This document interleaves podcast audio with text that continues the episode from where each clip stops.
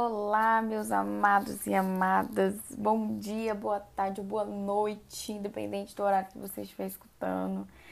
Minha oração hoje é para que você seja muito feliz, muito abençoado por essa leitura desse livro que já está abençoando muito a gente, que eu tenho certeza que vai continuar abençoando muito, muito, muito mais. Vamos aproveitar hoje, vamos mergulhar dentro do dia 17, cujo tema é um lugar ao qual pertencer. Agora vocês são membros da própria família de Deus e cidadãos do país de Deus e pertencem à casa de Deus como todos os outros cristãos. Efésios 2:19. A família de Deus é a igreja do Deus vivo, coluna e fundamento da verdade. 1 Timóteo 3,15 você é chamado para participar e não somente para crer.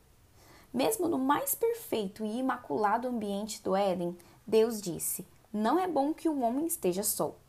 Fomos criados para viver em comunidade, moldados para o companheirismo e formados para uma família. E nenhum de nós pode cumprir os propósitos de Deus sozinho e sem ajuda. A Bíblia não apresenta nenhum santo solitário ou eremita espiritual que vivesse isolado dos outros crentes, privado de companhia.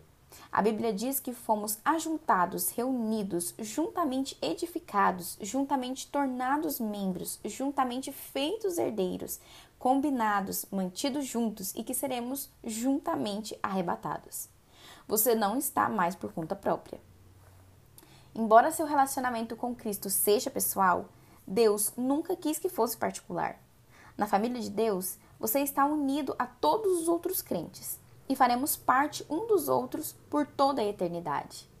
A Bíblia diz: em Cristo, nós que somos muitos, formamos um corpo e cada membro está ligado a todos os outros. Seguir a Cristo inclui integrar, não apenas acreditar. Somos membros de um corpo, a Igreja. C.S. Lewis observou que a palavra membro é de origem cristã, mas foi esvaziada de seu significado original.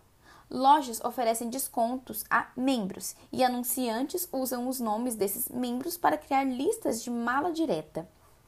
Nas igrejas, tornar-se membro significa simplesmente adicionar o seu nome a uma lista, sem nenhum requisito ou expectativa. Para Paulo, ser membro da igreja significava ser um órgão vital de um corpo vivo, parte indispensável e interconectada a todo o corpo de Cristo. Precisamos restabelecer e praticar o significado bíblico dessa palavra. A igreja é um corpo, não um edifício, um organismo, não uma organização. Para que os órgãos de seu corpo cumpram o seu propósito, eles precisam estar conectados ao corpo. O mesmo ocorre com você como parte do corpo de Cristo. Você foi criado a uma função específica, mas irá perder esse segundo propósito para a sua vida se não estiver agregado a uma igreja local. Você descobre o seu papel nessa vida pelo relacionamento com os outros. A Bíblia diz: cada parte tem seu sentido no corpo, como um todo, e não ao contrário. O corpo de que falamos é o corpo de Cristo, formado pelos escolhidos. Cada um de nós acha que o seu significado e função como membro deste corpo. Mas, como um dedo amputado ou um dedão arrancado, não somos grande coisa, não é mesmo? Se um órgão é de alguma forma desligado do corpo, ele murcha e morre. Ele não pode existir por si mesmo, e nem você. Desligado e arrancado do sangue vital da igreja local, sua vida espiritual fenece e acaba por deixar de existir. É por isso que o primeiro sintoma do declínio espiritual é normalmente o comparecimento irregular aos cultos e às reuniões. Sempre que nos tornamos descuidados com a igreja, todo o resto também começa a desmoronar. Ser membro da família de Deus não é irrelevante, nem é algo a ser despreocupadamente desconsiderado. A igreja é o plano de Deus para o mundo. Jesus disse: Edificarei a minha igreja e as portas do inferno não prevalecerão contra ela. A igreja é indestrutível e existirá eternamente. Ela sobreviverá ao universo, assim como sua função nele. A pessoa que diz: Eu não preciso de igreja, é tanto arrogante quanto ignorante. A igreja é tão importante que Jesus morreu na cruz por ela. Cristo amou a igreja e entregou-se por ela. A Bíblia chama a igreja de a noiva de Cristo e de o corpo de Cristo. Eu não posso imaginar alguém dizendo para Jesus: Eu te amo, mas eu não gosto de sua esposa. Ou Eu te aceito, mas rejeito o teu corpo. Mas é isso que fazemos quando desprezamos e depreciamos a igreja ou reclamamos dela. Em vez disso, Deus nos manda amar a igreja tanto quanto Jesus a amou.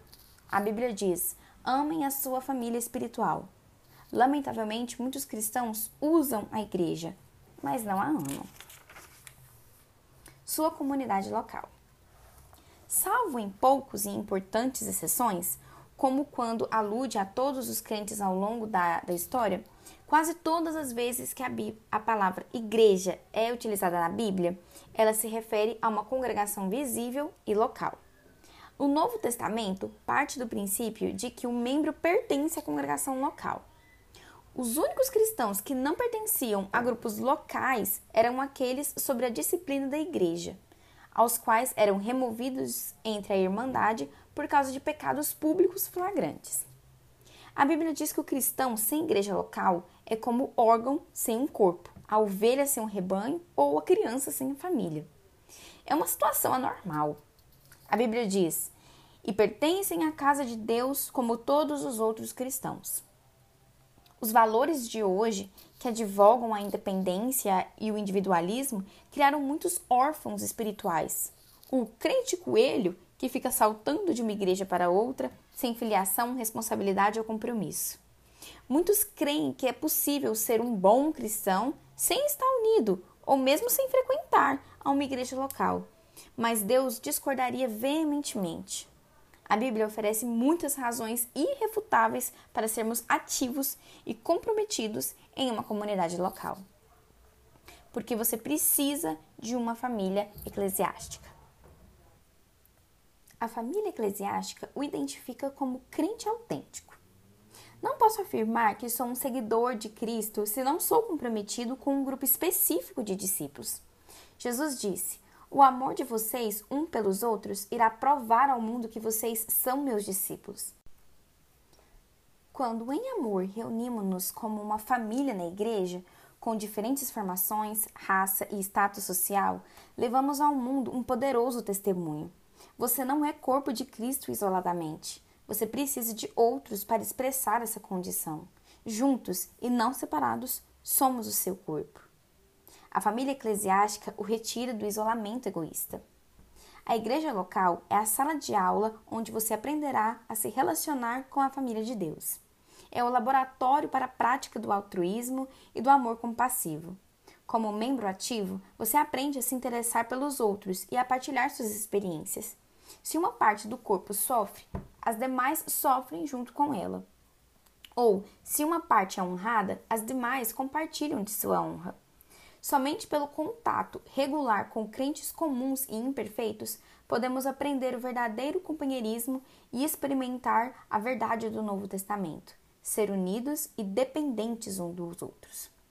O companheirismo bíblico compreende sermos tão comprometidos uns com os outros quanto somos com Jesus Cristo. Deus espera que entreguemos nossa vida um pelos outros. Muitos cristãos que conhecem João 3,16 são alheios a 1 João 3,16. Jesus Cristo deu a sua vida por nós e devemos dar a nossa vida por nossos irmãos. Esse é o tipo de amor sacrificial que Deus espera que você demonstre aos outros crentes. Uma disposição para amá-los da mesma forma que Jesus o amou. Fazer parte da igreja ajuda a desenvolver músculos espirituais. Você jamais chegará à maturidade apenas comparecendo aos cultos de adoração como um espectador passivo. Somente a plena participação nas atividades da igreja local desenvolve músculos espirituais. A Bíblia diz: à medida que cada parte realiza o seu trabalho, ela coopera para o crescimento das outras partes, para que todo o corpo esteja saudável, crescendo e cheio de amor. As expressões uns com os outros e entre si são usadas mais de 50 vezes no Novo Testamento. somos ordenados a amar uns aos outros, a orar uns pelos outros, a incentivar uns aos outros, a admoestar uns aos outros, a saudar uns aos outros e servir uns aos outros, a ensinar uns aos outros, a aceitar uns aos outros, a honrar uns aos outros, a carregar os fardos uns dos outros, a perdoar, nos submeter, a ser dedicados, além de muitas outras obrigações mútuas. Isso é ser um membro do ponto de vista bíblico. Essas são suas responsabilidades familiares, que Deus espera que você cumpra na comunidade local. Com quem você vem agindo dessa forma? Pode parecer mais fácil ser santo quando não há mais ninguém por perto para frustrar suas preferências, mas essa é uma santidade falsa. O isolamento produz a falácia. É fácil nos enganarmos pensando sermos maduros quando não há ninguém para nos contestar. A verdadeira maturidade se manifesta nos relacionamentos. Precisamos mais do que a Bíblia para crescer. Precisamos de outros crentes. Crescemos mais fortes e mais rapidamente, aprendendo uns com os outros e sendo respeitáveis uns pelos outros. Quando os outros compartilham o que Deus está ensinando, também aprendemos a progredir. O corpo de Cristo precisa de você. Deus tem uma função específica para você desempenhar na sua família. Isso se chama ministério. E Deus lhe concedeu talentos para essa missão. Um dom espiritual é dado a cada um de nós, visando ajudar a toda a igreja.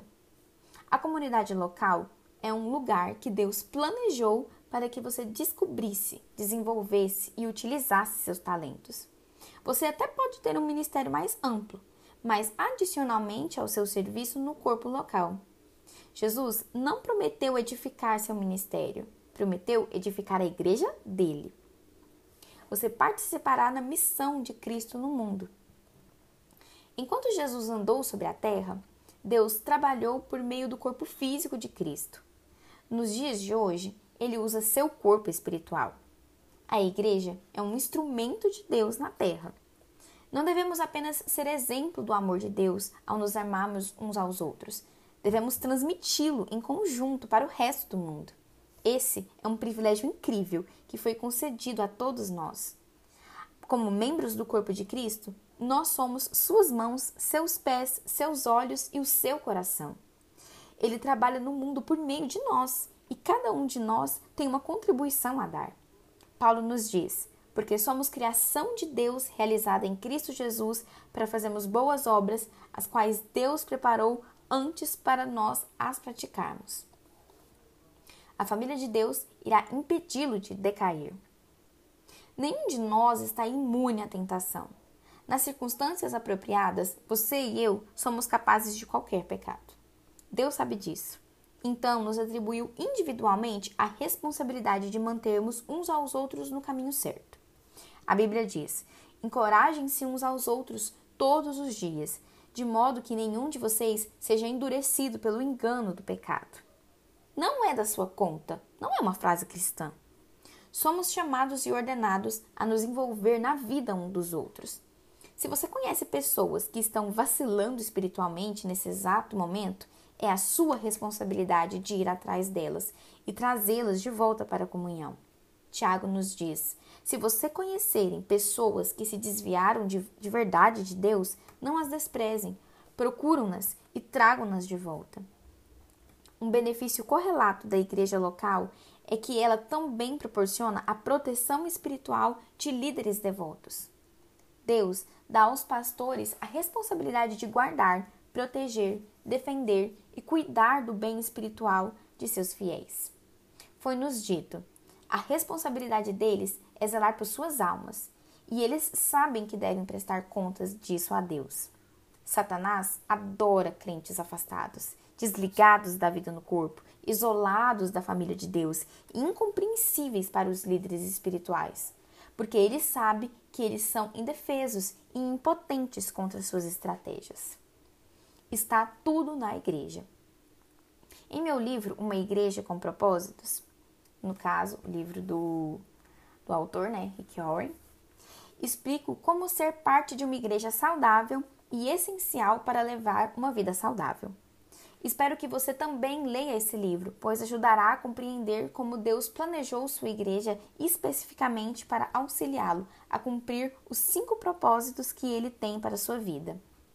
Ele criou a igreja para satisfazer as cinco necessidades mais cruciais: um propósito para o qual viver, pessoas com quem viver, princípios pelo qual viver, uma profissão para se sustentar e força para seguir vivendo. Não há nenhum outro lugar na Terra em que você possa achar esses cinco benefícios em um só lugar.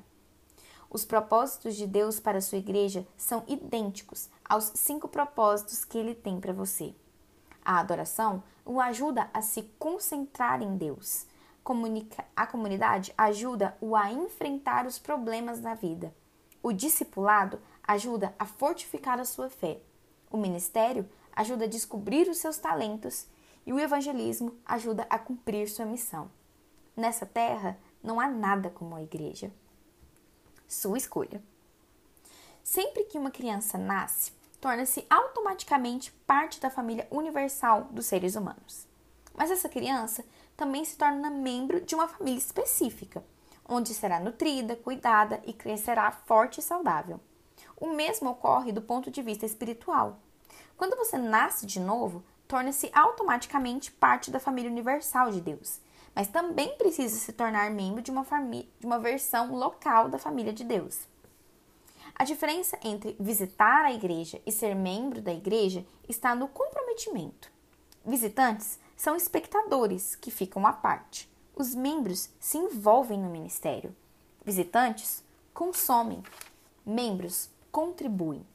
Visitantes querem os benefícios que a igreja traz sem participar das responsabilidades. São como casais que querem viver juntos sem se casar. Por que é tão importante se juntar a uma igreja local? Porque isso prova que você está de fato comprometido com seus irmãos e irmãs espirituais, não somente de forma teórica. Deus quer que você ame pessoas reais e não pessoas ideais. Você pode passar a vida inteira buscando a igreja perfeita, porém jamais irá encontrá-la. Você foi chamado para amar pecadores imperfeitos, assim como Deus faz. Em Atos dos Apóstolos, os cristãos de Jerusalém eram bem específicos em seus compromissos uns com os outros. Eles eram dedicados à comunidade. A Bíblia diz: eles se dedicavam ao ensino dos apóstolos e à comunhão, ao partir do pão e às orações. Hoje, Deus espera que você se comprometa com as mesmas coisas. A vida cristã é mais do que apenas um compromisso com Cristo. Ela inclui compromisso com os outros cristãos. Os cristãos de Macedônia compreenderam isso. Paulo disse: primeiro, eles deram a si mesmos ao Senhor, e depois, pela vontade de Deus, eles se deram a nós também. Tornar-se membro de uma igreja local é o passo que vem naturalmente a seguir uma vez que você tenha se tornado filho de Deus. Você se torna cristão ao se comprometer com Cristo, mas se torna, se torna membro de uma igreja ao se comprometer com um grupo específico de crentes. A primeira decisão traz a salvação, a segunda traz a comunhão. Bom, agora um tema para você refletir hoje. Você é chamado para participar e não apenas para crer. Um versículo para você memorizar. Assim também em Cristo nós que somos muitos formamos um corpo e cada membro está ligado a todos os outros. Romanos 12:5. E agora uma pergunta para você.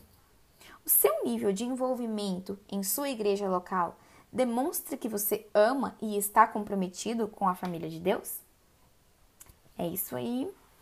E até um outro dia.